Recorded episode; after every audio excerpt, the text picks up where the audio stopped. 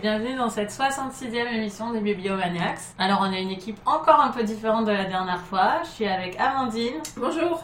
Léo. Bonjour. Et Laure. Bonjour. Pour parler des livres de la sélection de ce mois-ci.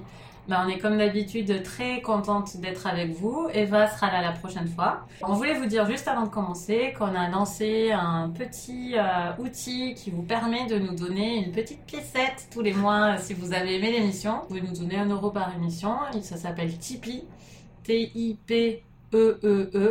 Et on mettra le lien dans la description de l'émission et puis euh, sur le site. Et sur tous les réseaux sociaux, vous pouvez trouver l'info c'est pour nous donner de l'amour, mais aussi euh, des meilleures qualités pour enregistrer, des possibilités de louer des salles quand il y a besoin, acheter des livres qu'on n'a pas reçus, qu'on n'a pas trouvé à la bibliothèque, des choses comme ça. Faciliter euh, l'organisation de l'émission. Voilà. Bah, déjà, merci à ceux qui ont déjà donné et, euh, et on espère que vous serez nombreux à nous donner un euro. Ce serait déjà chouette, un euro par émission. C'est Ça nous suffit. Ça nous suffit en fait. Oui, c'est ça. Ça nous suffirait. C'est parti. Donc j'annonce l'affiche de cette 66e émission. On va parler du ghetto intérieur chez Paul de Santiago Amigorena, qui était sur la liste des livres concourables.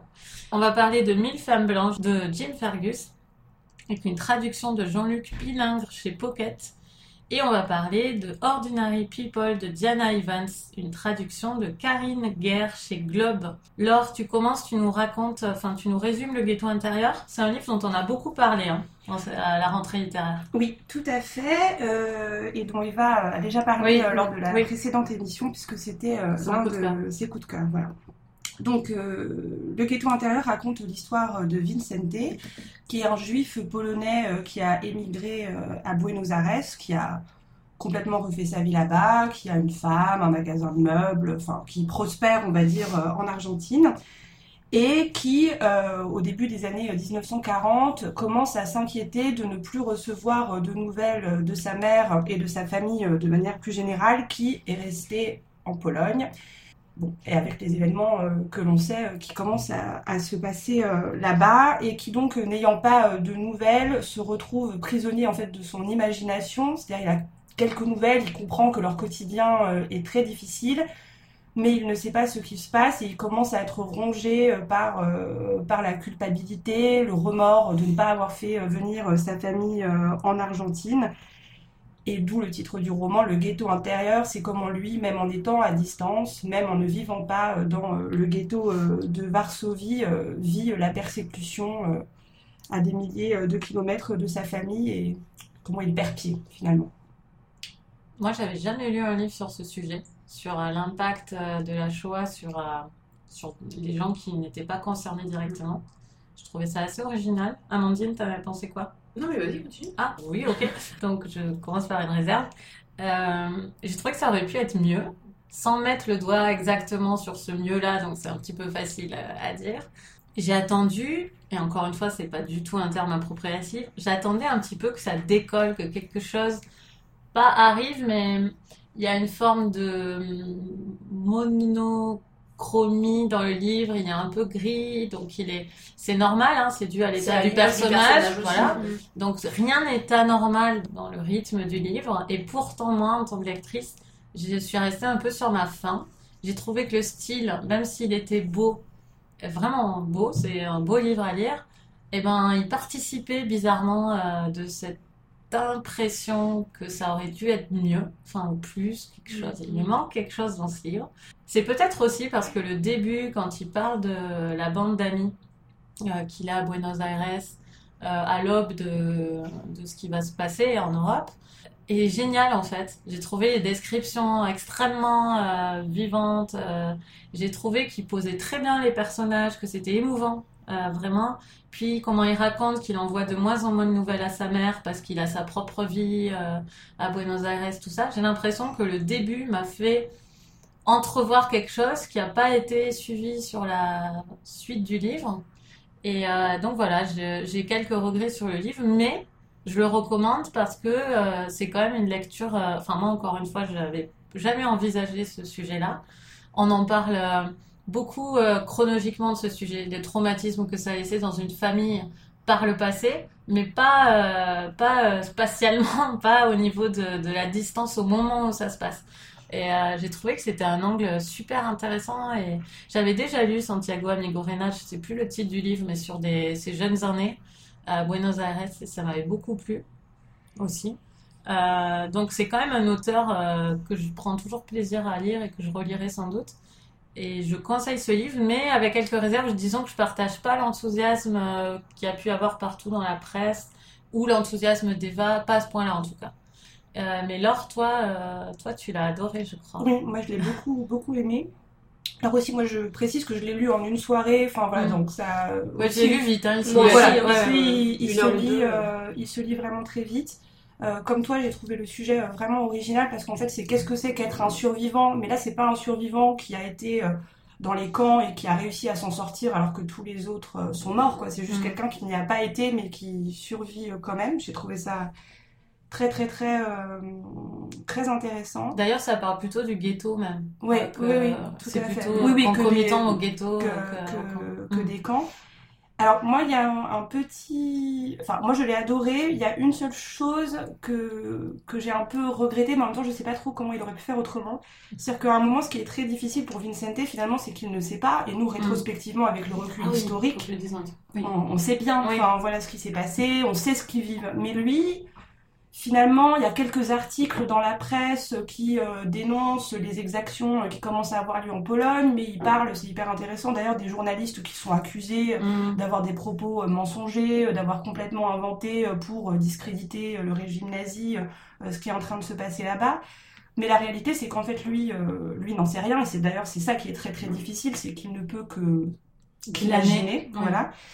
Et, en... et du coup, mais dans le livre, il, il fait des inserts à plusieurs reprises. J'ai oublié de dire ça. J'ai oublié de, dire ça. De choses qui se... Voilà, oui, il décrit ce qui se passe au ghetto, alors que Vincente... Il garde pas l'angle. Voilà. Il garde pas l'angle. Et moi, c'est les seuls moments où j'étais là. C'est dommage parce que, euh, mm. comment dire, je pense qu'il y a peu de gens à l'heure actuelle qui ne savent pas du tout ce que c'est que le ghetto de Varsovie et qu'il aurait pu à la limite faire l'économie euh, de ça oui. pour vraiment trouve que c'est un peu lourd la façon mm. parfois il nous dit euh, Vicente aurait pu savoir ça s'il avait pris la peine de lire les journaux. mais moi les scènes que j'ai préférées c'est justement enfin les scènes où il où il apprend des choses sur le sujet. C'est quand il lit des morceaux qui sont toujours loin dans le journal et tu euh, parce que ça ça doit être documenté ça doit être réel euh, tu dis c'est pas possible qu'ils en parlent si loin dans le journal. C'est intéressant ces moments-là. Et c'est vrai que je m'étais dit de pas oublier de vous dire ça. Et je suis d'accord tout à fait avec ça.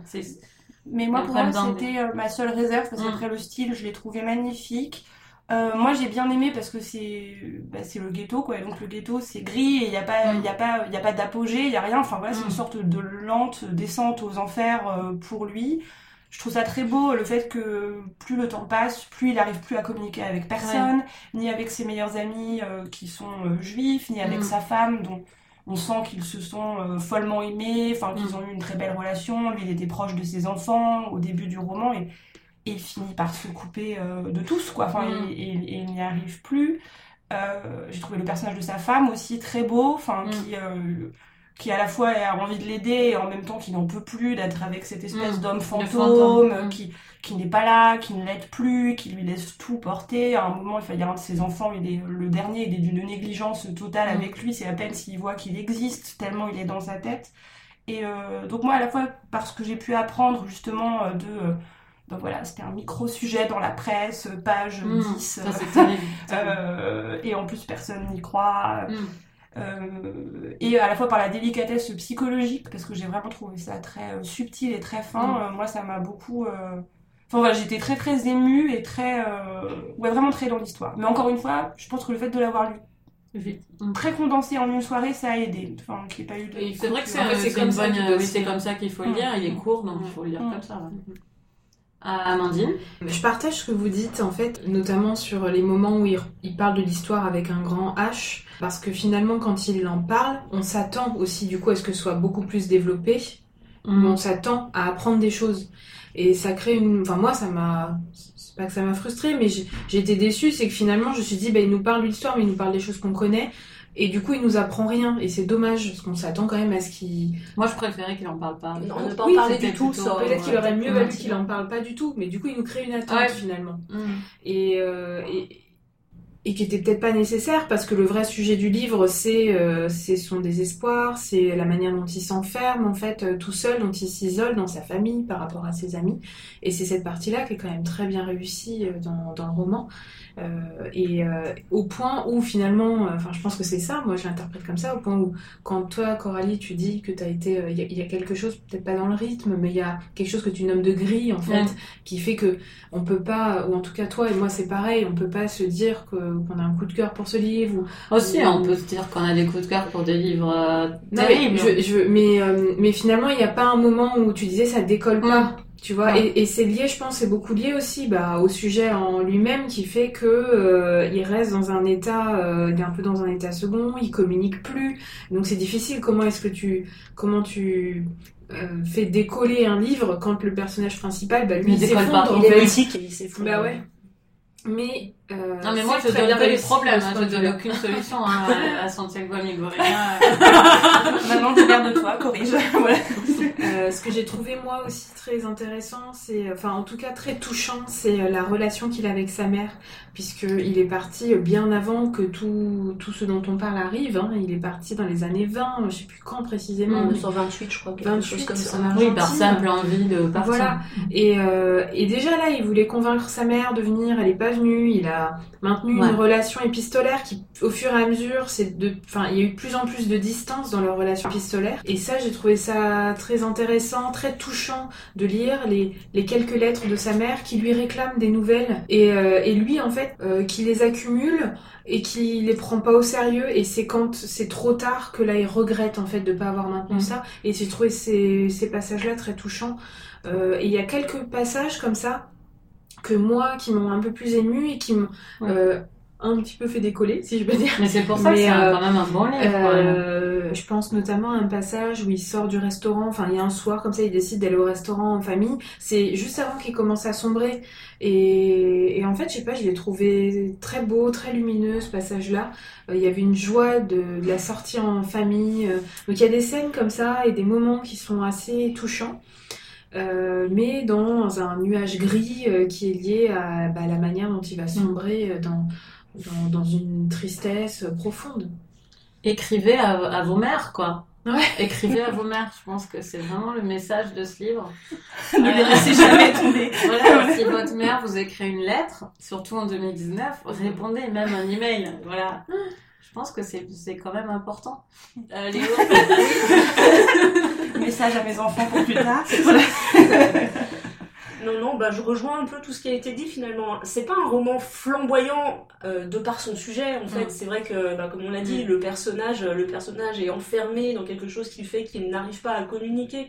Et du coup, pour le lecteur aussi, c'est difficile d'entrer. Euh, enfin d'entrer vraiment en, empathie avec lui dans la mesure où il enferme toutes ses émotions.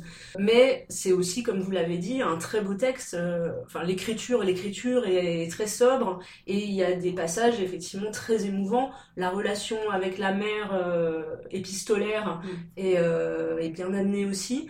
Donc j'ai pas grand chose à ajouter par rapport à ce que vous avez dit. Pour moi c'est pas non plus un coup de cœur parce que je suis restée quand même un tout petit peu en dehors. Il m'a manqué quelque chose euh, pour vraiment garder un souvenir fort de ce mm. livre. Euh, même si j'ai été touchée par, euh, par le personnage et par la façon dont est traité justement le thème du, du ghetto de Varsovie.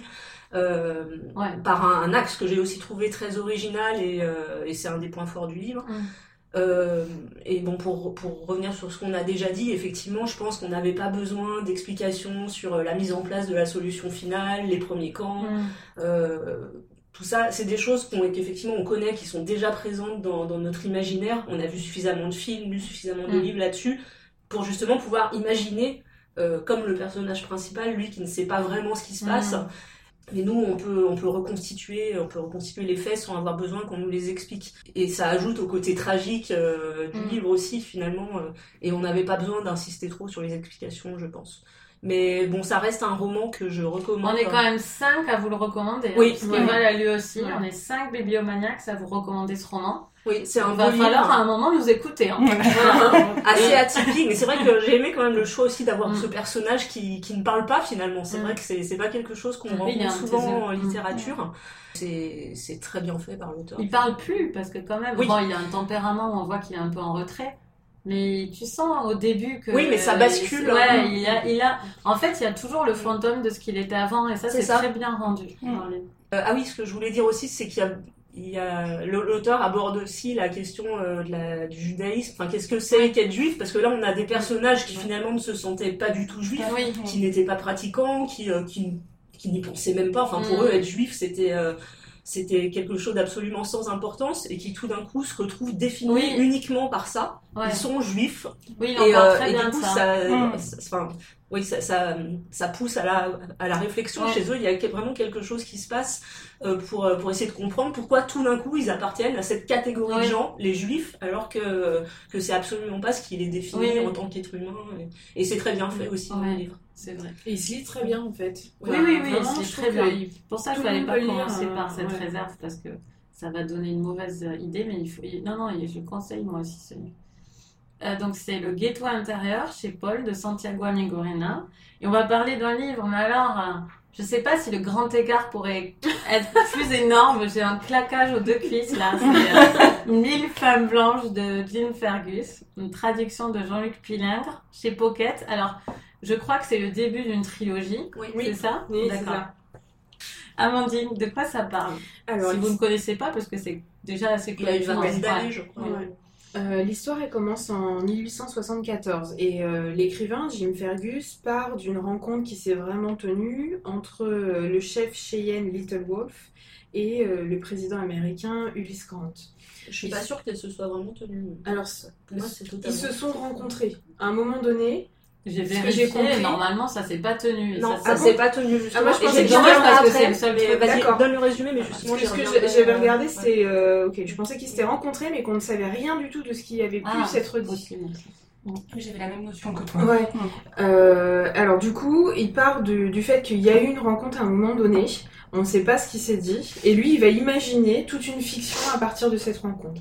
Et ce qu'il imagine et ce qu'il invente, ce serait un pacte qui se serait passé entre Little Wolf et euh, Grant euh, sur le fait que Grant promet euh, au chef Cheyenne de lui fournir 1000 femmes blanches pour que les Indiens de la tribu Cheyenne se marient avec ces femmes et des enfants avec ces femmes. Et du point de vue des Cheyennes, c'est une manière de, de, de, construire des relations sereines et pacifiques avec euh, les personnes qui colonisent les terres.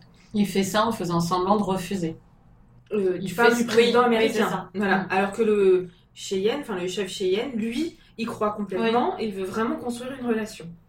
Donc ça part d'une imagination de ce qui aurait pu se passer entre deux entre guillemets personnages politiques. Et de là il tire bah, toute une fiction euh, et, euh, et, toute une fiction bah, avec des personnages et le personnage principal de cette fiction c'est May Dodd qui est une femme qui doit être euh, à peine trentenaire ou vers la fin de sa vingtaine. Une femme qui vient d'une famille plutôt riche plutôt aisée. Elle a choisi de quitter sa famille parce qu'elle avait rencontré un homme dont elle est tombée amoureuse, ils ont construit leur famille. Cet homme très pauvre, enfin pauvre en tout cas euh, de famille populaire, euh, elle doit travailler, son homme travaille et euh, sa famille la met, rompt les, liens avec elle parce qu'ils peuvent pas concevoir du tout qu'elle se marie, enfin non, elle s'est pas mariée, pardon, qu'elle se mette avec cet homme.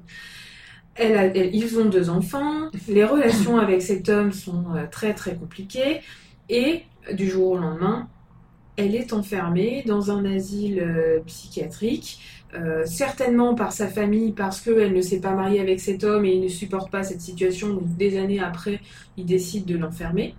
Euh, et au bout au bout de quelques années dans l'asile, elle apprend qu'il y a donc ce programme euh, qui lui permettrait de retrouver sa liberté si elle accepte pendant deux ans de rejoindre une tribu cheyenne, de se marier avec un cheyenne, euh, d'avoir euh, éventuellement des enfants.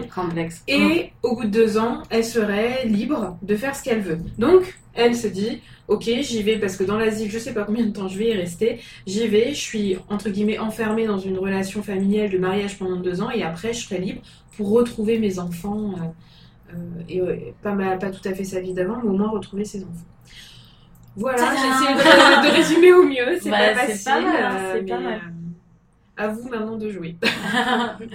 alors, donc Léo, toi, tu l'as lu il y a longtemps, non? Moi, je l'ai lu, oui, il y a quelques années déjà.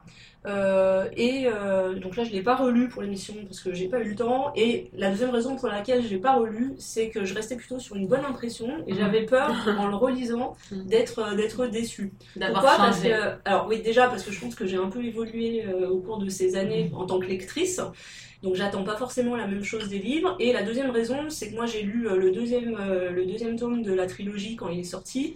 Et il m'avait beaucoup moins plu que le premier, je l'avais trouvé euh, assez redondant, et puis j'étais beaucoup moins convaincue par, euh, par la trame de l'histoire. Donc c'est malgré tout donc un roman qui m'avait plu à l'époque où je l'ai lu. Donc il faut bien avoir conscience que c'est une fiction. Hein, donc, euh, alors après que, la rencontre avec Gant ait eu lieu ou pas, à la limite, peu importe. Mais je trouve que dans l'édition Pocket, c'est pas forcément clair. Notamment au début, il y a une, dans l'édition que j'avais, il y a une biographie de l'auteur au début où on a vraiment l'impression qu'il est parti d'un fait historique et qu'il a brodé autour de ce fait historique. Il faut faire une recherche un peu sur Internet pour bien comprendre la réalité. Pour bien comprendre que cette histoire des mille femmes euh, n'est absolument pas réelle. Donc déjà, ça, il faut le savoir avant de lire le livre. Pas le lire comme quelque chose, euh, enfin comme le, la restitution mm. d'un fait historique réel. En tant que fiction, moi j'ai été plutôt convaincue par le livre. C'est un livre très romanesque, avec euh, beaucoup de personnages euh, auxquels malgré tout on s'attache, même si certains peuvent être. Elle me regarde, mais avec des Vous avez le droit d'aimer. Hein, non, non, mais, mais j'avais des réserves aussi. Hein, mais, euh, mais les personnages, il y en a certains qui sont un peu caricaturaux, mais malgré tout, moi je l'avais lu vraiment, vraiment pendant les vacances. Je l'avais lu, je l'avais lu en deux trois jours pendant les vacances. J'avais trouvé que ça se lisait très très bien, que les pages se tournaient vraiment facilement. je m'étais prise au jeu de l'histoire du point de vue de tout ce qui concerne la culture indienne, je l'avais aussi trouvé intéressant. Après, je suis pas du tout spécialiste de la culture des, Indiens d'Amérique, donc je peux pas juger de, la véracité de tout ce qui est présenté. Malgré tout, on sent quand même qu'il y a eu des recherches, il y a un effort de l'auteur pour nous présenter les coutumes des tribus cheyennes. Les femmes donc se retrouvent vraiment en immersion dans la tribu et, euh, et, on apprend quand même pas mal de choses, surtout les, rites qu'il peut y avoir, les rites religieux, la vie quotidienne, la place des femmes aussi dans la tribu, à quelle tâche est-ce qu'elles sont, euh, enfin à quelle tâche elles doivent s'atteler. Euh, et moi, ça me paraissait cohérent avec ce que j'avais pu voir, par exemple, au musée d'histoire naturelle de New York, où il y a un grand département consacré aux cultures amérindiennes. Donc voilà, l'auteur en fait adopte vraiment le, le, point de vue des Indiens aussi, et euh, c'est un texte qui est très respectueux vis-à-vis de la culture indienne. Donc aussi, bon, c'est un roman qui est assez émouvant par certains côtés, puisque on sait très bien que, euh, que tout ça va finir en génocide.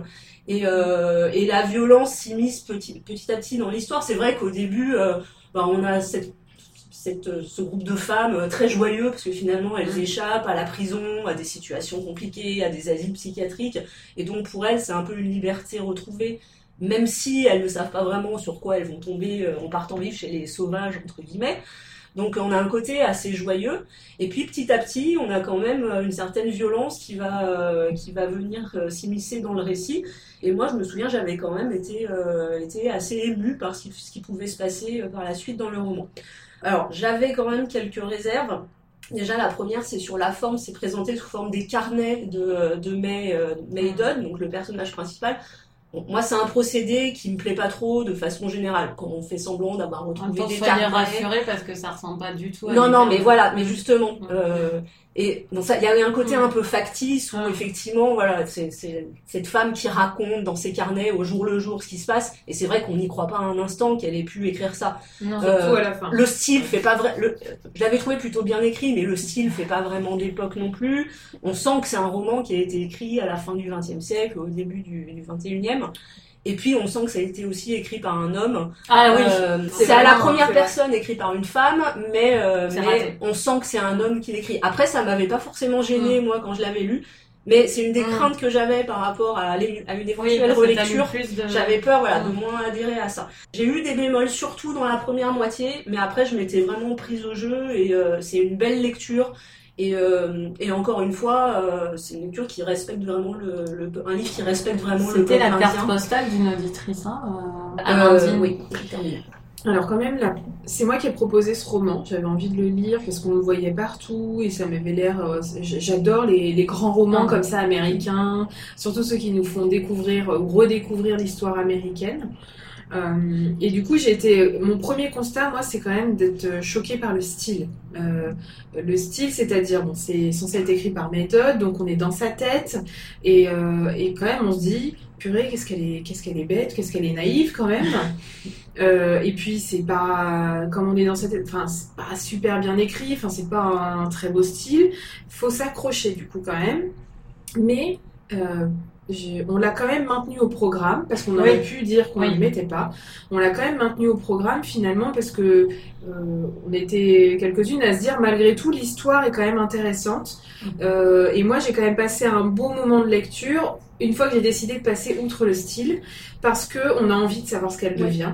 Euh, on a envie de savoir. Euh, en fait, on y, enfin, on, y croit quand même à cette histoire. On sait qu'elle est fausse, mais on y croit. C'est assez immersif. Et, oui. Et, donc moi, j'avais envie. Je, je, il y a, y a, les jumelles ou d'autres femmes. Enfin, on a envie de savoir ben, comment comment elles arrivent à, à, construire un, couple qui est un peu euh, factice. Comment comment se passe. Il y a des il y a des violences. donc on a envie de savoir ce qu'elles deviennent. Il y a une empathie quand même.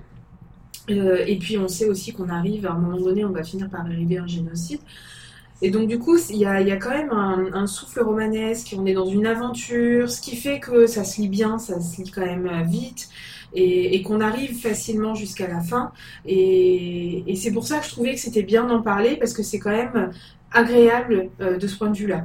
Euh, après, euh, qu'est-ce que je qu'est-ce que je voulais dire d'autre? Euh, On touche du doigt des éléments de l'histoire. on entend beaucoup parler dans l'histoire américaine et notamment de l'introduction de l'alcool, par exemple, qui a fait des ravages dans ces tribus. Et, et, ça, ça on le voit. Enfin, il y a des scènes vraiment très violentes qui, sont, enfin, qui tournent autour des forts complètement complètement à la dérive. Donc donc je trouvais que c'était intéressant aussi du point de vue de, de l'histoire américaine. Après, j'ai je, je laisserai vous laisserai un peu plus en, parler, mais moi, et je vois, je me le suis même noté dans mes notes, euh, il y a un truc très patriarcal en fait dans, euh, dans le ton de Jim Fergus. Euh, voilà, donc qui est gênant. Moi qui m'a pas empêché quand même de lire très vite, de tourner vite les pages, d'avoir. Je suis passée outre. Et c'est vrai que j'ai plutôt tendance à m'agacer d'un style, à m'agacer de ce genre de tonalité. Là, j'ai réussi à passer outre, mais c'était quand même limite. Voilà. T'as un peu fait tes devoirs quand même, on dirait. C'est parce que c'était à l'affiche ou? Peut-être passé outre ou tu euh, serais passé outre euh, de toute façon? Non, en fait, j'avais quand même envie. Pour moi, c'était quand même. elle abandonne quand même. J'ai livres hein. assez souvent. Non, c'est vrai, tu fais bien de le dire. Je, en général, un style euh, pas bon ou, ou un auteur qui est un peu dans ce, dans ce ton-là m'agace et je ne peux pas le lire. Et, et en fait, c'est pas parce que c'était à l'affiche, c'est vraiment parce que j'avais envie de savoir ce que ces femmes mm. devenaient. Oui, bon, donc c'est que ça marche de ce côté-là. Ouais. Euh, Laure, qu'est-ce que tu en as pensé, toi? Euh, alors moi, en tant qu'intérimaire, j'ai vraiment fait mes devoirs.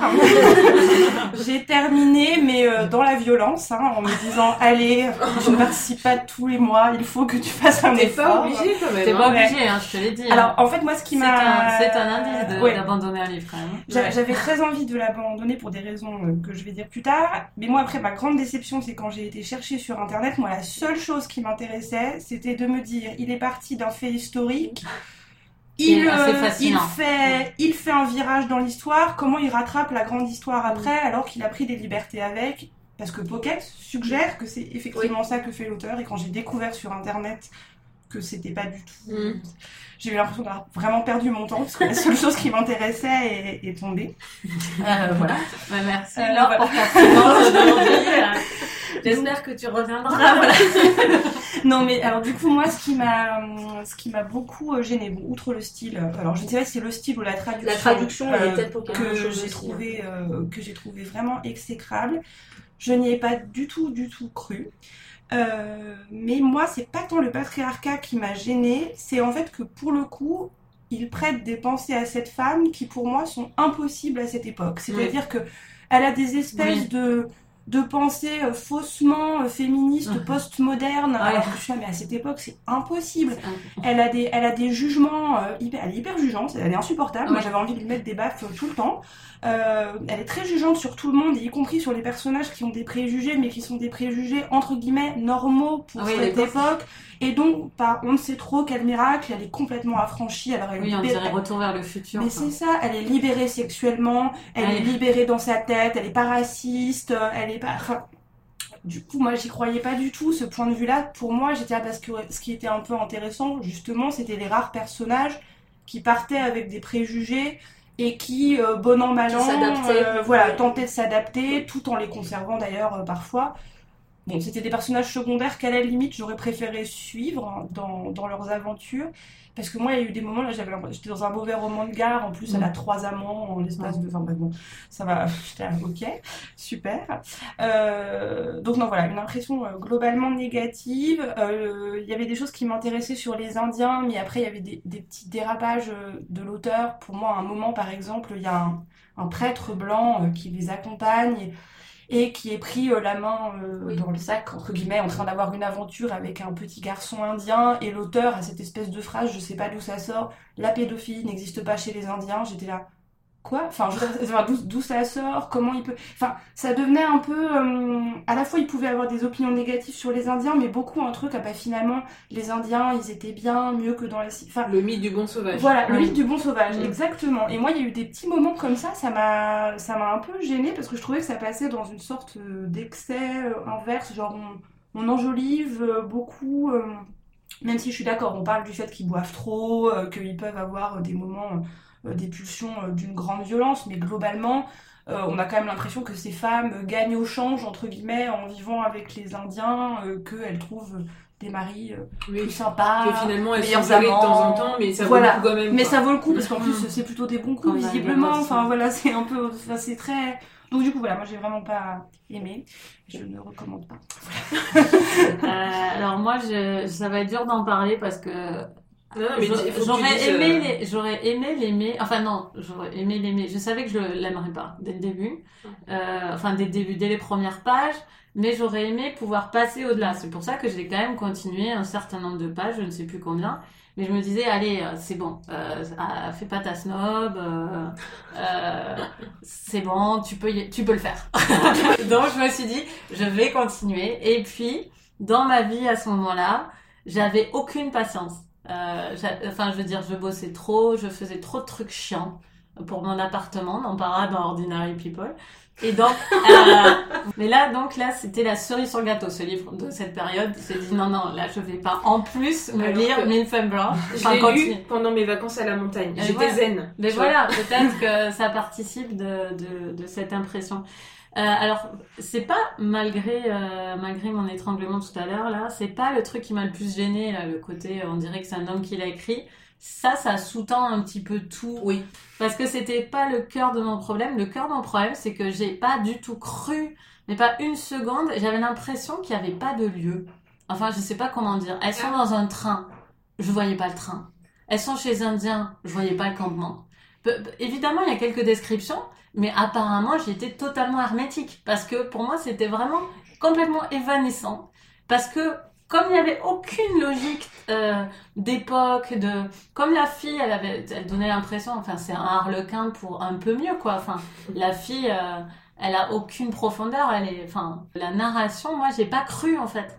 Et du coup comme je croyais pas à la narration, tout ce qu'elle voyait, j'y croyais pas. Il n'avait pas d'existence. C'est comme si j'ai, c'est comme si j'avais rien abandonné en fait.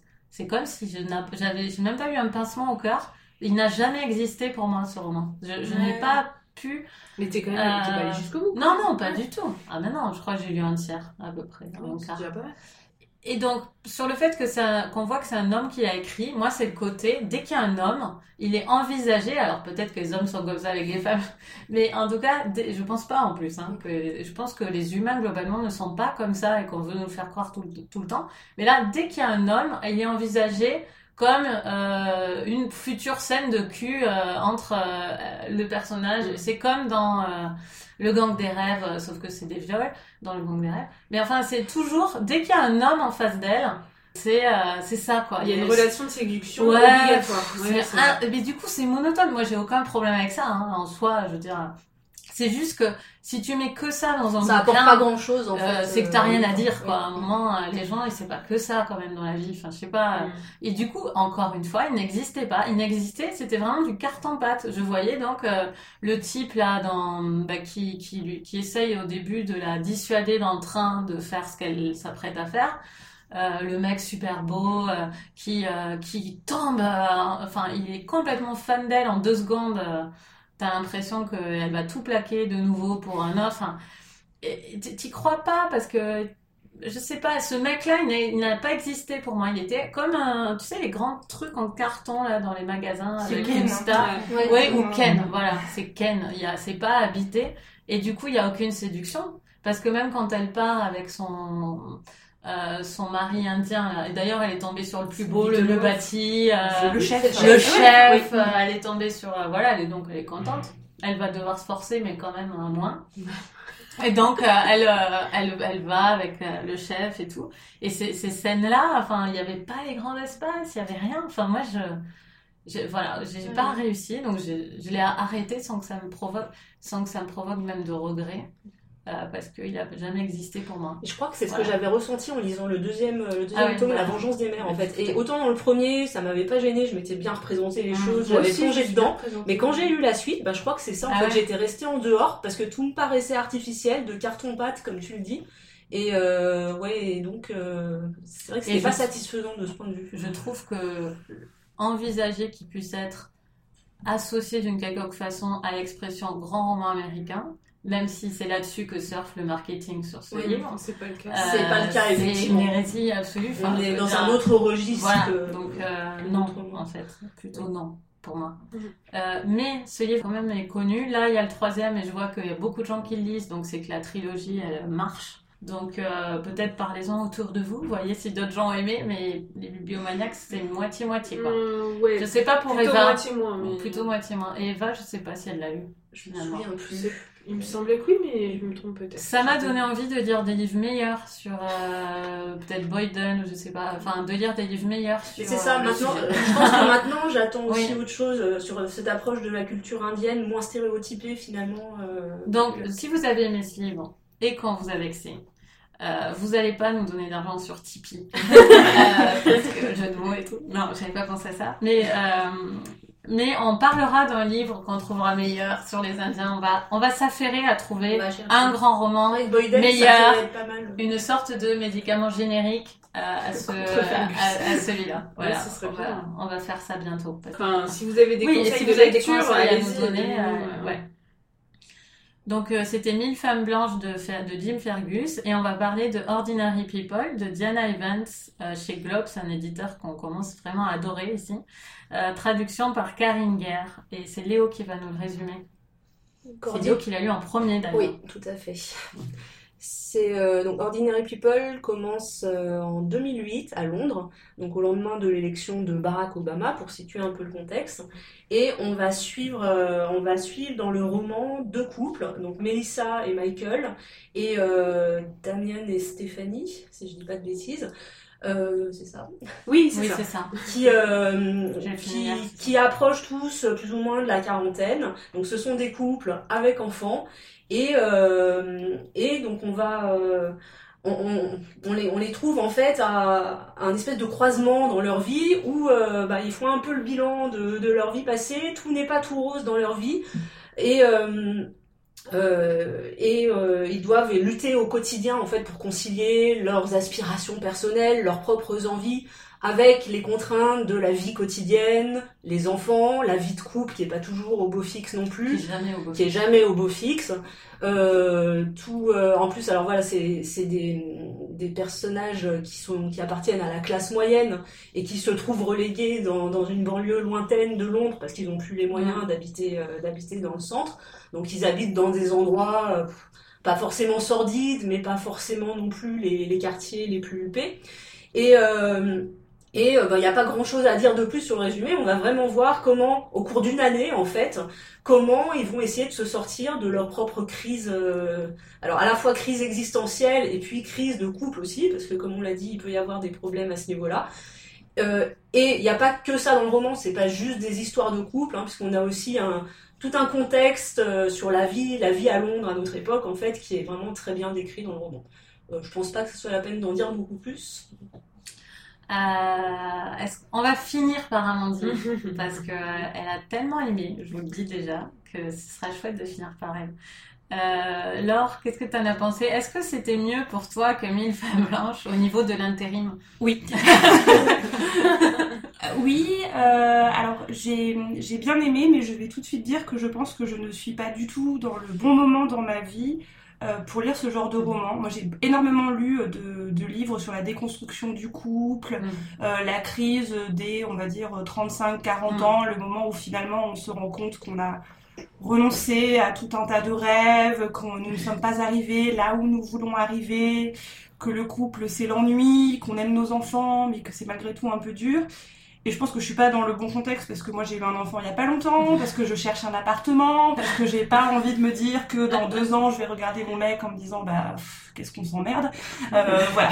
Donc je, je, pense que ça m'a ça m'a un peu euh, voilà, j'étais ça ça m'a atteint, ça m'a un peu plombé, un peu miné euh, un peu miné le moral de ce point de vue là. Mais ça c'est personnel à ma vie euh, actuelle.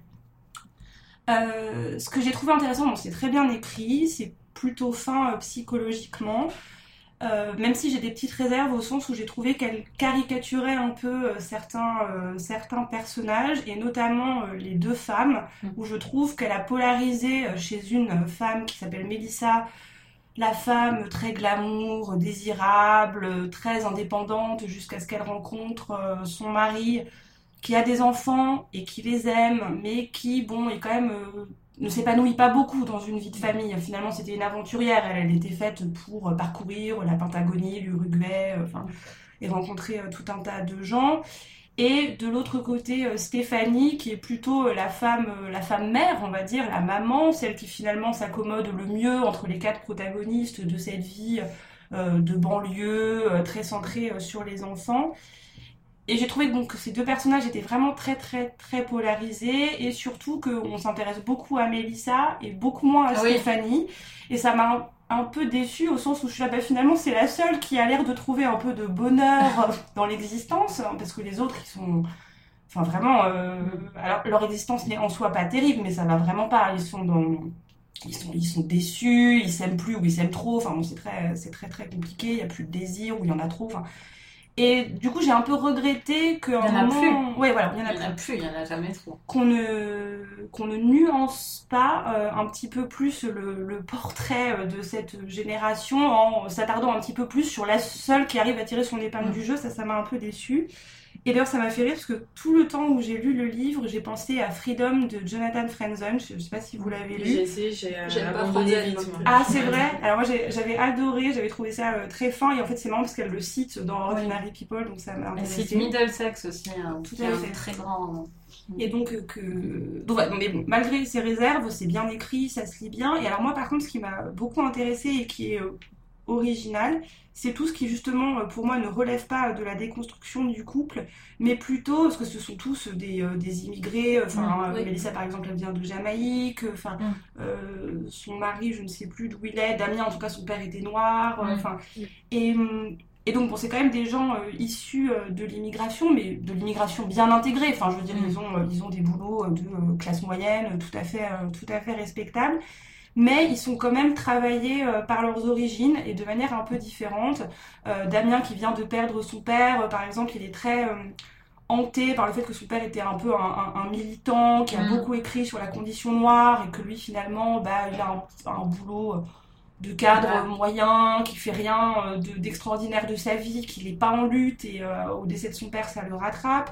Mélissa, alors que c'est un personnage extrêmement rationnel, elle vit dans une maison qui ne mm. lui plaît pas, qui est un peu bizarrement faite, et elle commence à être hantée par des superstitions hyper ancestrales, comme quoi la maison serait hantée, et à un mm. moment, elle, enfin, elle vrille ah complètement, quoi. Enfin, elle, elle, commence à penser que sa fille est possédée, enfin mm. bon. Et ça, j'ai trouvé ça, euh, ça c'est pour moi, c'était un peu l'originalité du roman par rapport à la déconstruction du couple, qui est plus classique comme sujet, on va dire. Et ça, j'ai bien aimé. Enfin, j'ai trouvé que ça apportait euh, une autre dimension et euh, une touche un peu plus originale, même si encore une fois, sur la déconstruction du couple, l'ennui, la déception, c'est juste, quoi. Enfin, j'ai pas, j'ai pas des moments où je me suis dit, euh, mon Dieu, qu'est-ce qu'elle raconte? C'est impossible qu'on vive ça. Mais voilà. On va aller crescendo, je vais parler ensuite parce que ça va être l'apothéose à la fin. je, crois, je, je, crois, que j'ai plus, j'ai plus, beaucoup plus aimé que toi le livre, cependant, moi je l'ai trouvé vraiment désabusé, ce livre, mais à un niveau. pour moi, ça a été une lecture très difficile en fait. très, très pertinente, mais très difficile. Mais dans la pertinence, quand même, je trouve que c'est trop. Enfin, c'est pas trop pertinent, mais justement, elle, ben, elle accentue tellement les trucs qui vont pas euh, que parfois je alors je pense pas que c'est une défense de protection de ma part mais il me semblait que c'était possible de parce que elle on a des glimpses enfin on a des petits moments qui ont l'air d'aller et elle s'attarde pas du tout dessus mais elle va s'attarder mais en détail sur quand ça va pas mm. et j'ai trouvé qu'il y avait un côté un petit peu euh, euh, comme quand les gens ralentissent euh, quand il y a un accident sur l'autoroute, tu vois. Euh, j'ai trouvé qu'il y, avait un truc un peu à la fin usant dans la lecture de ce livre à cause de ça, parce que je trouve que les moments mauvais en auraient été plus crédibles si les bons avaient été autant appuyés que les mauvais en fait. Je trouve que à la fin, moi, j'avais soit je m'étais mis une carapace qui est envisageable, soit je juste je j'y croyais plus en fait. Eh, tellement c'était noir. C'est très très noir. T'es quelqu'un de très, enfin je trouve, hein, de mm. très optimiste. Oui, c'est vrai. Moi, et moi qui suis quelqu'un de très pessimiste, ça très c'est vrai que je suis assez optimiste. Cependant, j'ai divorcé, je suis en, mon fils en garde alternée. Enfin, ces moments-là, je, je, connais. Mais justement, moi, je trouve que même dans ces moments-là, c'est beaucoup plus ambivalent que ça, en fait. Euh, sinon, ce serait facile de quitter quelqu'un. Franchement, moi, dans le livre là, euh, moi, je, je, me suis demandé mille fois pourquoi est-ce quittait pas beaucoup plus tôt, quoi. Mm. Parce que ça, ça, clairement, pour moi, j'avais l'impression que rien n'allait, quoi. Alors que dans la vie, souvent, euh, t'arrêtes pas de t'as des hauts et des bas tu vois et c'est ça qui te fait tergiverser et là je trouve que les hauts ils sont ils existent pas assez pour que tu comprennes l'hésitation à, à, se séparer mm. euh, bon donc ça c'est pour la dissolution du couple et euh, une pertinence dans les dialogues dans l'équilibre des dialogues qui est très très bien euh, ils ont de l'esprit. la description au début est succulente. Le livre, malheureusement, je trouve, n'en décolle pas assez de cette description euh, d'aller déjeuner, euh, les, déjeuner avec le poulet euh, dans la belle famille. Il y a quand même des choses qui sont succulentes, mais un peu surécrites, un peu trop le cas parfait du truc. Quand le beau-père humilie le, le beau-fils sur son métier, tout ça, c'est pas mal pour poser un cadre, mais le problème, c'est que si tu sors pas de ce cadre-là à un moment en disant oui, non, mais peut-être que la vraie vie, c'est quand même un petit peu plus mesuré que ça, en fait, elle reste très très noire, quoi. C'est un livre vraiment très très sombre. Voilà. Et après, euh, euh, ça aurait pu durer 1000 pages de plus, sans doute. Et elle, arrête comme ça. Euh, moi, la scène avec Melissa, ah, j'ai angoissé parce que je l'ai lu en pleine nuit. Et c'est très réussi, hein, la scène où Melissa part en cacahuète. moi, je trouve que c'est réussi. J'étais terrorisée, hein, vraiment.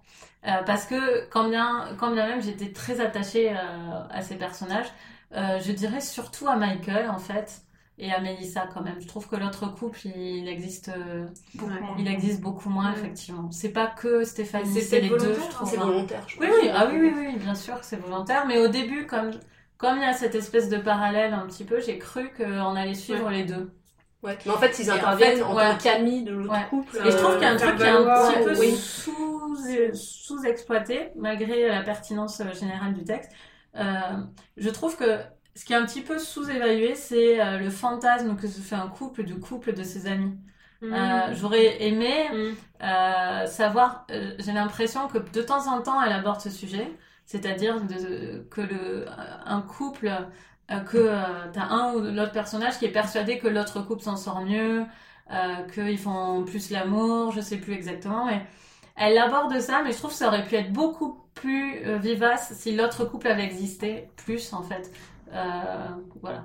Donc, euh, j'ai aimé tout ce que tu as dit, c'est dans l'ordre, dans les points positifs. Elle touche du doigt aussi euh, l'image que qu'on a de Mélissa d'un point de vue externe, d'une femme qui est très désirable, qui doit être.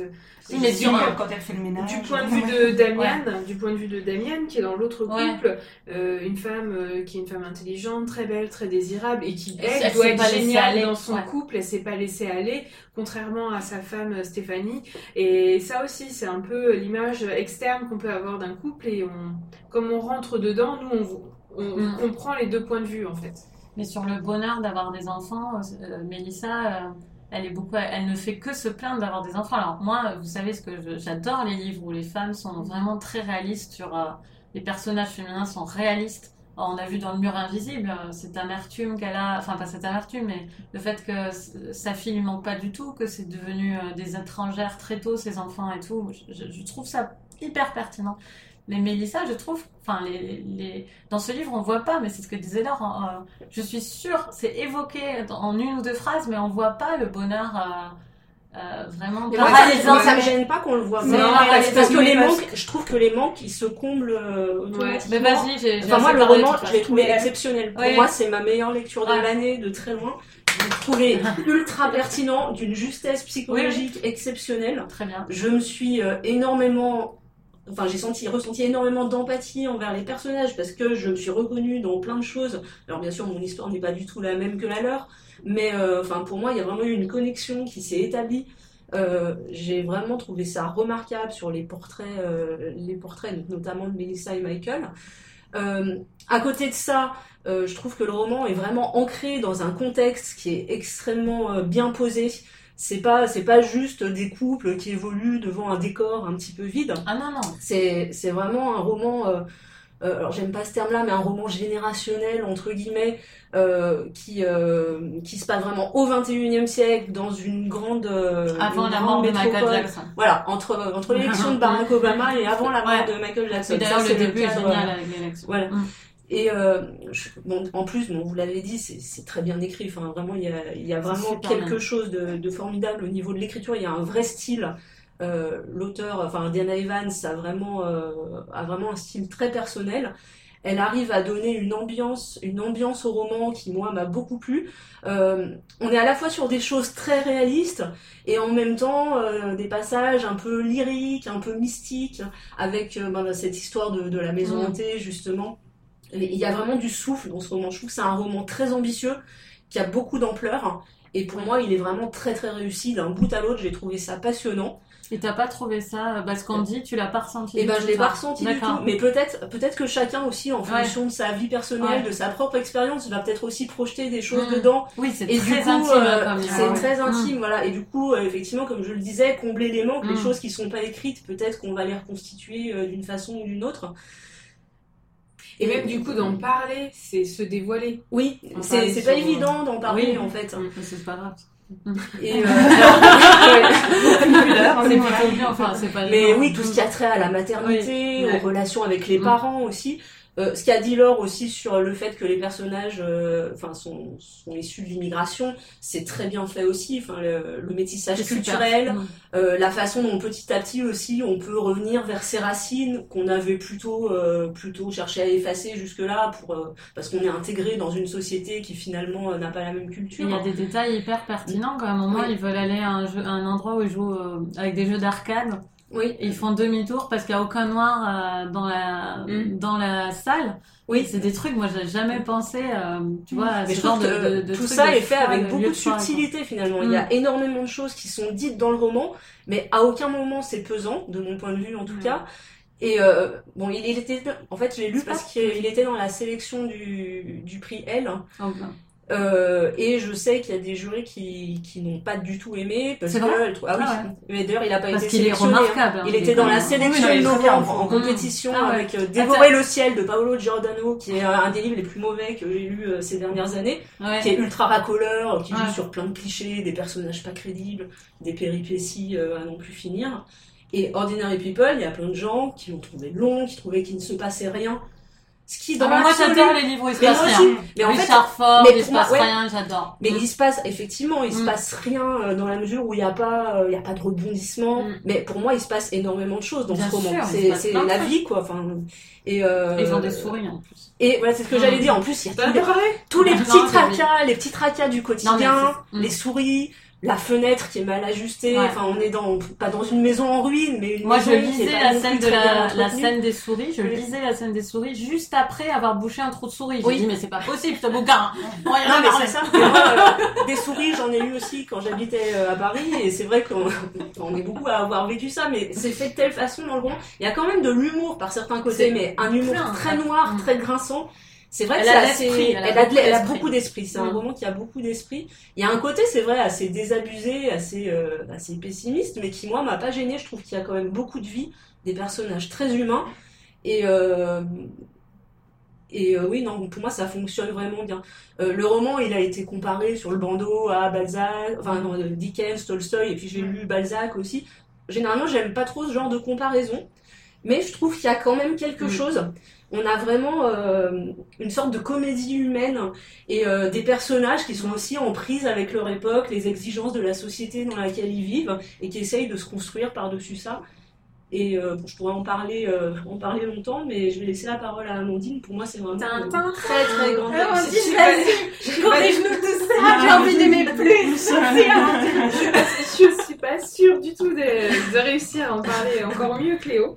Euh, j'ai trouvé, on commençait à en parler, j'ai trouvé qu'il est très bien situé socialement. On parlait un peu de l'aspect euh, déjà historique, politique, euh, entre l'élection de Barack Obama, le décès de Michael Jackson.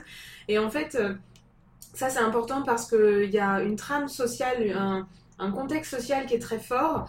Euh, ce qui est très intéressant, c'est que contrairement à beaucoup d'autres romans, on ne nous dit pas dès le départ, bon bah Melissa et Michael sont noirs, point. Non, en fait, on le, devine, on, le devine, et ça m'a beaucoup fait penser. central. Non, mais justement, et, et, et, moi du coup, ça m'a beaucoup fait penser à une lecture que j'avais faite de Toni Morrison. Je crois que j'avais dû en parler dans un coup de cœur. Je euh, faudrait que je retrouve sur le fait que les personnages. Voilà, et en fait, elle explique euh, Toni Morrison que dans ses romans, elle a évolué et que finalement, ce qui est important, c'est pas de dire qu'un personnage il est noir, mais c'est plutôt qu'est-ce que ça fait d'être noir dans la société, comment il le vit et, comment il le vit. Et en fait, il est noir dans telle société à telle époque, donc en fait, il peut être pauvre ou pas. Et, euh, et en fait, tout ça, on l'a et on l'a à travers toutes leurs références culturelles aussi. Les personnages adorent la musique. Hmm. Et donc, euh, tout au long du roman, on a euh, des, des, morceaux d'œuvres musicales ou des références musicales. On a presque envie, et je crois qu'à la fin du livre, il y a la la BO, en fait, à la fin du livre. C'est ce qu'aurait dû faire des bandes pour Vernon Subutex. Et donc, finalement, tu, peux, tu peux dire, euh, ben, si je le relis, je le relis avec, la, musique en fond sonore. Mm. Et donc, il est très bien situé pour ça. Et pour l'aspect euh, et le fait qu'on ne dise pas bah, un tel il est blanc, un tel il est noir, mais en fait on a tout le contexte mm. qui nous l'explique. Et je crois que j'avais encore jamais vu un roman où c'était si bien fait. Euh, mm. ce, contexte social et notamment parler de la, couleur de peau comme euh, sans en parler directement mais en situant c'est pas une problématique mais ça, ça, fait partie du quotidien et du coup ça donne la profondeur vraiment au roman la profondeur à tous les personnages euh, qu'est-ce que je peux vous dire en fait qui soit pas redondant avec ce que vous avez dit? Euh, pourquoi tu l'as tant aimé? Pourquoi tu l'as plus aimé encore? Bon, que nous deux, c'est sûr. Léo, c'est pas comme Léo. Je pense que c'est comme Léo. Je suis comme Léo. Mais Léo, elle avait mis que 4 étoiles sur 5. Oui, mais je vais remonter à ah. 5. Ah un avis 5 étoiles. Non, mais pour, le prix je lui ai mis 19 sur 20. C'est très bien. Et malgré tout, il a pas été sélectionné. Mais tu sais que quand tu en as parlé en disant qu'il était dans le prix j'allais ouvrir la bouche pour dire, ah, mais c'est sûr, il va avoir le. Enfin, pour moi, c'était un livre très bien pour le Mais ça m'a pas surprise. Parce que le Giordano, euh, oui, mais c'est beaucoup plus large. Ça m'étonne pas. Parce que et en même temps, tu vois, Laure l'a dit aussi, mm. c'est vrai que selon, euh, selon, enfin, selon l'endroit où on est dans sa vie personnelle, on va peut-être pas accrocher de la même façon au roman. moi, j'ai accroché, c'est juste que ça m'a euh, gravement atteint, c'est que j'ai été débrouillée. Mais bien sûr, c'est quand même mais ça, faut avoir conscience. C'est vrai que ça peut ne pas intéresser mais certaines du coup, personnes étant très pessimiste de nature, je me suis dit c'est génial, voilà enfin euh, une autrice qui dit la vérité. Enfin, je me suis dit mais c'est ça qui aborde les choses, qui les aborde vraiment et qui euh, et qui n'enjolive rien et qui montre. Alors du coup, je pense qu'effectivement, bah, elle enjolive tellement rien que moi, moi ça C'est presque un peu too much. C'est too much. Euh, qu'est-ce que je peux. En fait, ça m'a fait penser quand on. Ça m'a fait penser à moi, à James Salter, un roman que j'avais lu de lui qui est pas le même hein, que mm. celui. Je sais que vous en avez lu un autre euh, il y a quelques années dans les Bibliomaniacs. complètement à côté. Voilà, c'en est un autre que j'avais lu, c'est-à-dire un roman finalement où il se passe pas forcément grand-chose et où on est vraiment dans l'intimité de couple, l'intimité d'une famille. Euh, et du coup, les dialogues jouent beaucoup dans. comme on est dans le quotidien, il y a énormément de dialogues euh, qui font, qui donnent un rythme aussi. Ce roman, il est, il est gros certes, mais il a un rythme il, qui fait qu'on le lit très bien. Euh, bon, voilà. Euh, il y a plein de questions intéressantes. On vous en avait parlé sur le couple, euh, mais il y a aussi beaucoup de questions intéressantes sur l'individu. Qu'est-ce que je deviens? C'est le personnage de Mélissa qui dit Qu'est-ce que je deviens? Qui est-ce que je suis devenue? Et je me suis perdue, en fait, je ne sais plus qui. à travers la construction de mon couple, on ne dit plus que nous. et, je, il devient quoi? Je, en fait. Et pareil, la maternité. Tu vois, moi, j'ai pas du tout ce problème, tu vois. Enfin, je veux dire, j'ai jamais eu ce problème. Hein. J'ai l'impression que je suis hyper. J'existe totalement, même quand il y a les souris et tout. Enfin, je veux dire, j'adore bouquiner, j'écris mes livres.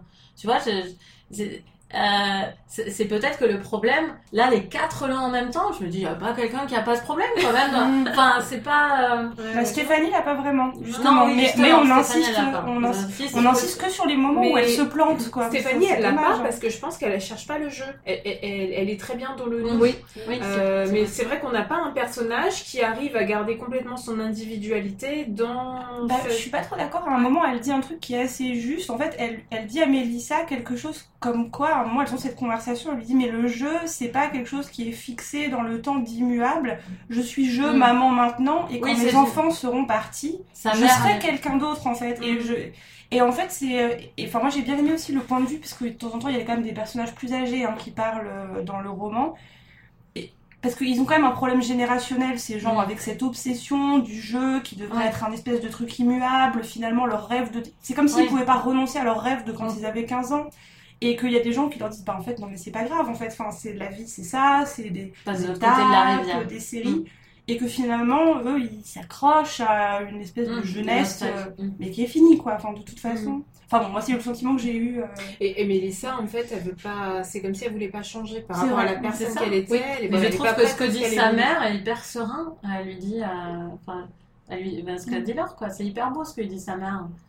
T'as envie qu'elle, ouais. Moi, j'ai j'ai vraiment beaucoup aimé Steve. C'est juste qu'il est un peu dur. Je suis comme là. Je trouve qu'il est un peu dur.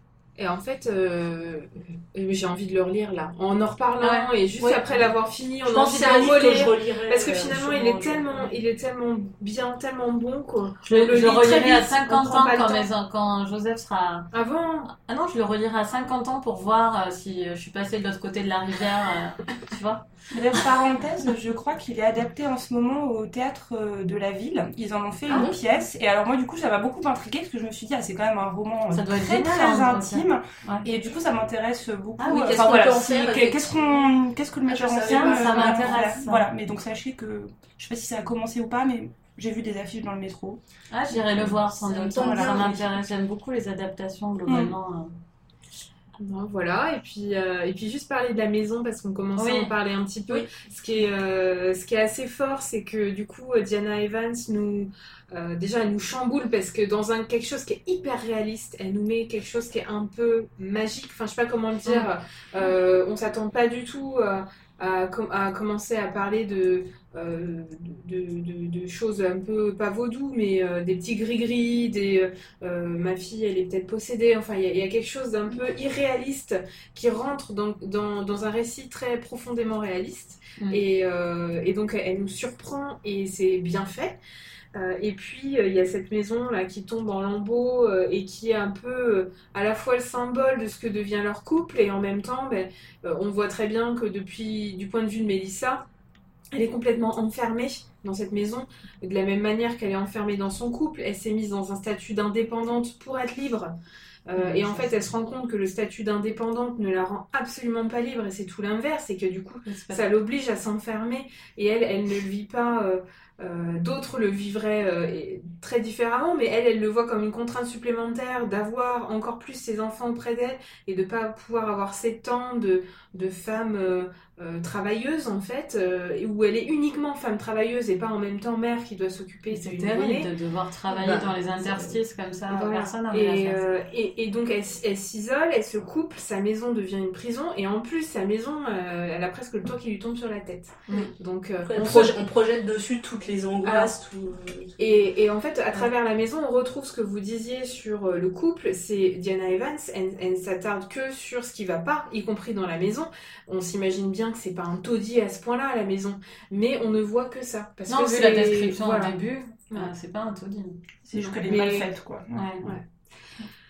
Donc voilà, faut, faut, je pense qu'il faut y aller. Vraiment, vraiment le dire. Non, mais il faut y aller. Il faut, y aller, oui. je suis d'accord. faut y aller. Et puis si vous n'avez pas d'enfant, vous n'êtes pas en couple, euh, bon ben au moins si tout ça vous arrive, vous vous sentirez moins seul. Parce que vous aurez été préparé. Si vous voulez vous conforter dans l'idée de ne pas en avoir, vous pouvez... Euh, on est déjà à 1h06. C'est quoi vos coups de cœur? Attends, je rappelle juste l'affiche d'aujourd'hui. Donc, c'était Le Ghetto intérieur chez Paul de Santiago Amigorena, Mille femmes blanches de Fergus et Ordinary People de Diana Evans. Euh, alors, vos coups de cœur. Euh, Laure, on repart sur toi. Alors moi, mon coup de cœur est un classique, c'est Martin Eden de Jack London. Le film est sorti. Voilà. Ah oui, j'ai vu du mm. coup qu'il y avait un film qui était sorti, que je pense que j'irai pas voir parce que c'est un livre que j'ai trop aimé pour le voir en film et qui m'a beaucoup euh, étonnée euh, au sens où je ne m'attendais pas du tout à ça euh, de Jack London. Pour moi, Jack London, c'était Cro-Blanc, L'appel de la mm. forêt, des livres avec des animaux et très masculin. Et en fait, Martin Eden, ça raconte l'histoire donc de Martin Eden, qui est un pêcheur, enfin, qui est un homme très pauvre de Auckland au début du XXe siècle, qui fait des travaux très pénibles en tant que marin, enfin, il travaille comme docker, etc qui est très fort euh, physiquement, qui boit beaucoup, mais qui est très intelligent et qui, euh, un jour, dans une rixe de bar, euh, défend un jeune homme qui se trouve être issu de la classe supérieure riche et qui, pour le remercier, l'invite à dîner dans sa famille. Et au cours de ce dîner, Martin rencontre Rousse, la sœur de, ce jeune homme, et il tombe éperdument amoureux d'elle, et pour la conquérir, il décide de se cultiver et d'entamer une sorte d'ascension, d'ascension sociale. Et là, ça a l'air très classique, mais ce qui est euh, très très remarquable, c'est que déjà, alors quand on écrit, il faut lire Martin Eden, c'est mm. absolument, euh, je pense à toi Coralie, je sais pas si tu l'as mm-hmm. déjà lu, mais il faut absolument... C'est marrant parce que je l'ai euh, réservé là à la bibliothèque. Bah, tu me diras. du film qui est sorti.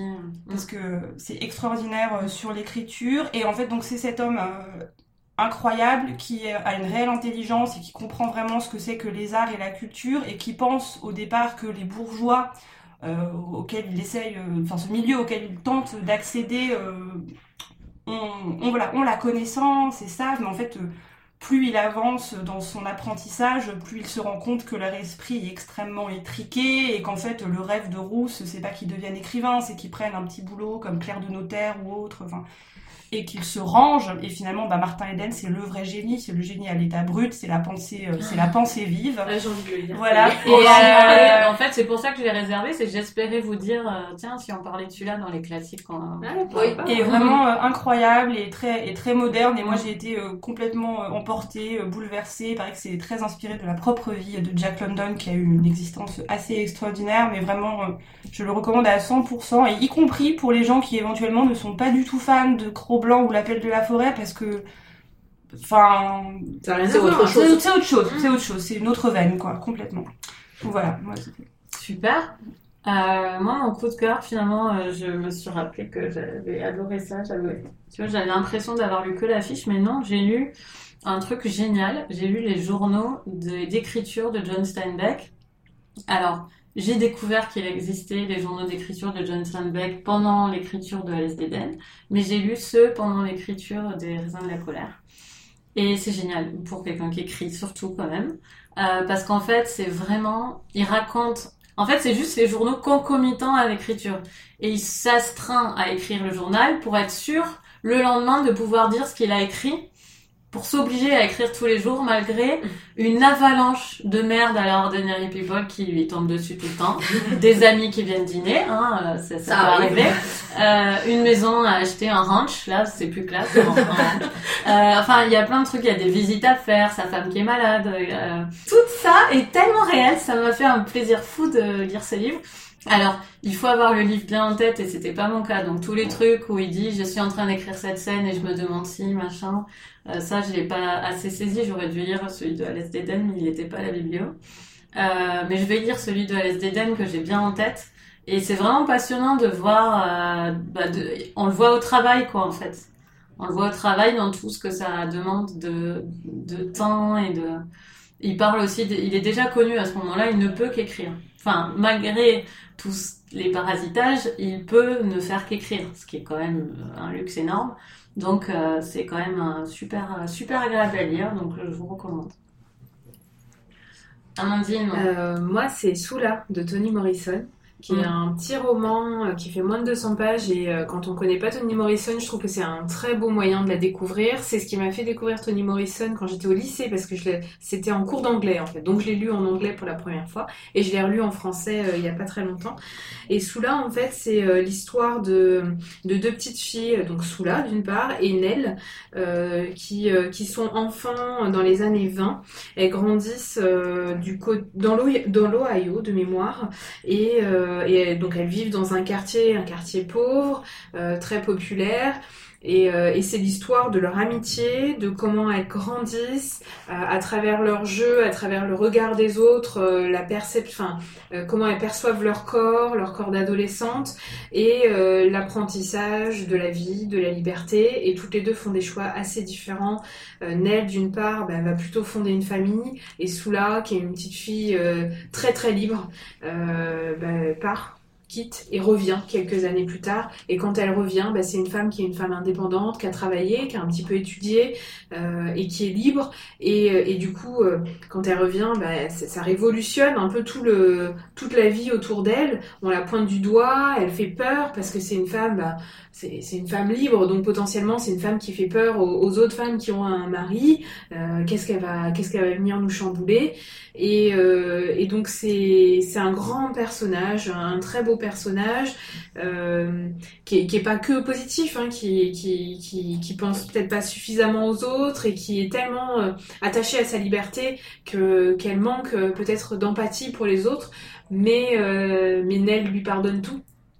Et, euh, et donc voilà, c'est une, amitié féminine qui est, euh, qui est, très belle à lire. Et il y a aussi en plus ce qui est très, ce qui est vraiment formidable, c'est la, la touche de Toni Morrison. C'est une tonalité très poétique, une manière d'écrire et euh, on est bercé en fait, ou je sais pas comment dire, bercé ou comme dans des vagues euh, par le rythme, par la langue. Et si vous devez lire, lisez-le en anglais. C'est vraiment très très beau. C'est il y a très longtemps que j'ai lu en anglais, mais j'en ai encore un, un souvenir du rythme de la langue. Super, merci.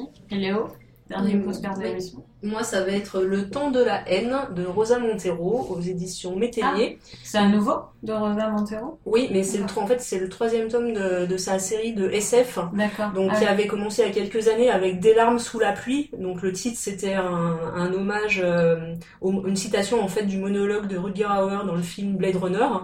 Donc, dans cette, euh, pour l'instant, trilogie, on suit euh, le personnage de Bruna Husky qui est une réplicante de combat, donc une réplicante comme dans Blade Runner justement, c'est-à-dire euh, euh, en fait c'est une sorte de, clone humain mais génétiquement modifié pour avoir pour être super performante dans tout un tas de domaines, mais qui dans, dans le livre a euh, une durée de vie assez limitée de 10 ans je crois. Au bout de 10 ans en fait les réplicants meurent, ils sont victimes d'un syndrome qui, qui les tue. Programmé programmés, voilà. Enfin, mais programmés pas forcément volontairement d'ailleurs, mais en tout cas, voilà, il se trouve que leur, leur structure génétique fait que au bout de 10 ans, euh, ils meurent.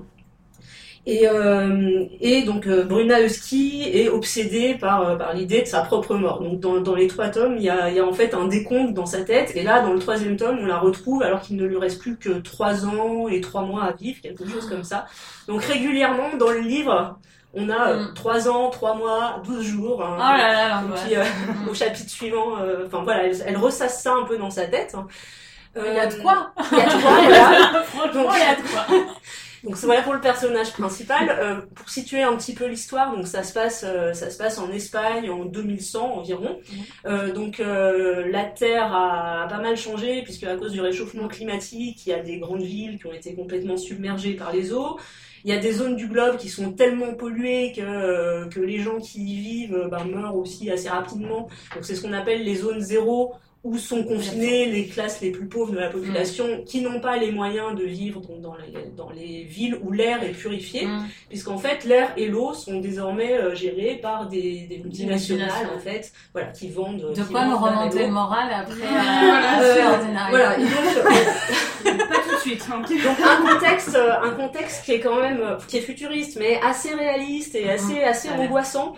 Euh, les histoires, donc on est plus dans le domaine du roman noir puisque Bruna Husky est, euh, est détective en fait. Donc euh, dans chaque roman, on a euh, une enquête, mais mais le, les romans sont vraiment centrés sur les personnages. Donc Bruna, mais aussi pas mal de personnages secondaires.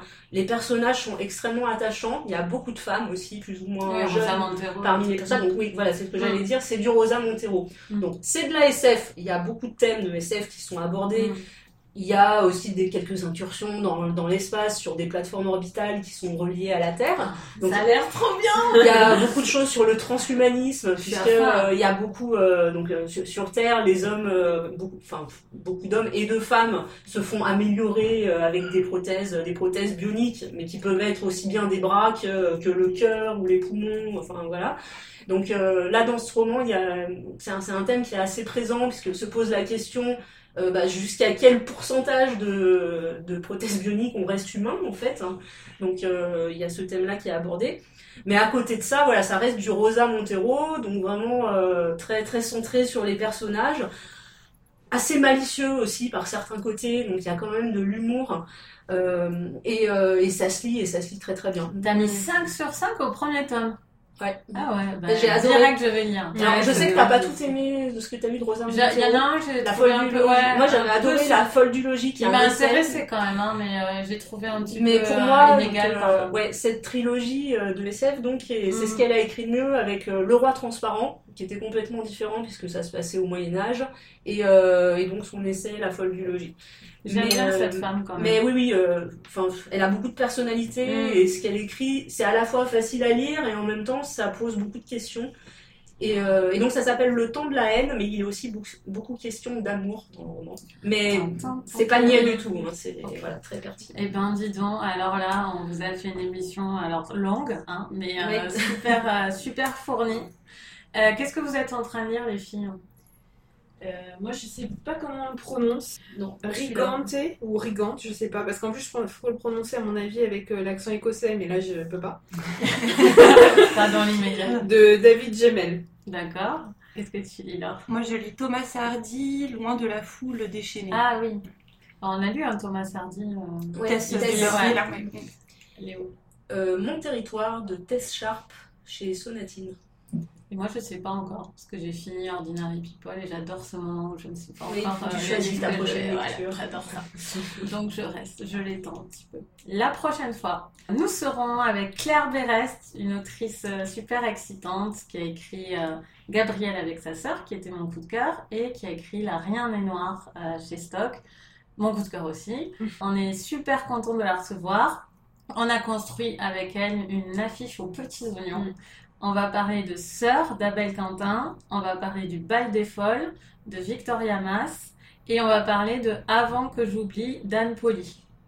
On est hyper impatiente, mm. on enregistre le 7 ah décembre et euh, on aura le temps de vous le rappeler euh, euh, sur les réseaux sociaux d'ici là. Et voilà, mais merci beaucoup de nous avoir écoutés. Merci. On retrouve Eva le mois prochain. J'espère qu'on ne t'a pas dégoûté euh, de l'émission. Et qu'on se retrouve très bientôt. Ça permettra de faire un break à une d'entre nous euh, aussi. Et bien à bientôt, salut. Bonne lecture. Au revoir.